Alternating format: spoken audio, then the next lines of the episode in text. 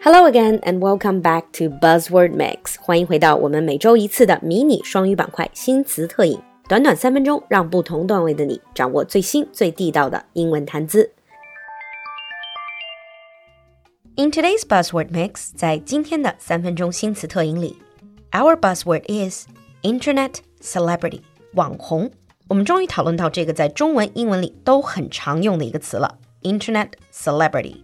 网红这个词有很多种说法，最常见的就是 Internet or online celebrity。Celebrity 就是明星的意思，注意这个重音在 l e 上，所以是 celebrity。我还看过网红一个很可爱的说法，叫做 celebrity。This is celebrity and web，但通常都会叫做 Internet celebrity。So an internet celebrity is a celebrity who has acquired or developed their fame through the internet.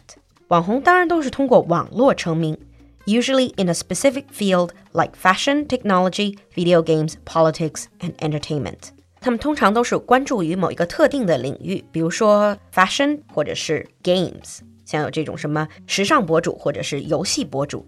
The rise of social media has helped people increase their outreach to a global audience。社交媒体 social media 它的兴起也让这些网红能够接触到来自全世界的粉丝。Speaking of social media，说到社交媒体，社交媒体上的网红还可以叫做 social media influencer。Influence 就是影响力的意思。So if you have a lot of influence, then you are an influencer. Social media influencer 相当于我们说的这种社交媒体上的大 V。大家平时常听到的 KOL。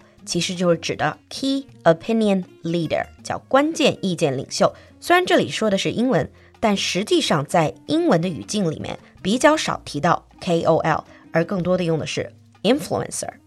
To be more specific, if you have a video blog，更具体的呢，比如说视频主播，他们叫做 vlogger，video blogger，vloggers。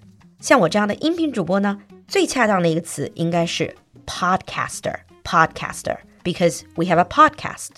Usually, whether you are a vlogger or a podcaster, apart from sharing specific knowledge, you're also sharing your lifestyle. 在分享知识的同时，你也会分享自己的生活方式，interact with followers 与粉丝互动。And a lot of people nowadays they also live stream 做直播叫做 live stream。现在很流行的一个词叫做网红经济，其实就是靠大 V 带货营销。 这个词在英文里就是 influencer marketing，靠 influencer 来做营销 marketing。This is a form of social media marketing involving endorsements and product placements from influencers. 这些 influencer 需要做的是 endorse products 为产品背书，就是推荐产品；use product placements 做产品植入；and share their testimonials 分享他们的亲测经历。 now let's take a look at sample sentences. 接下来我们来看看例句吧。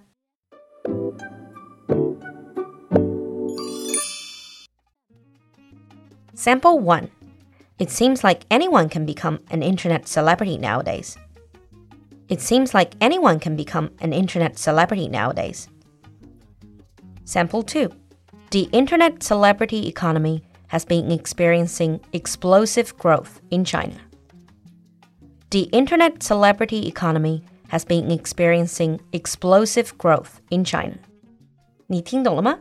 赶快关注酒馆的公众号“露露的英文小酒馆”来获取更多扩展内容。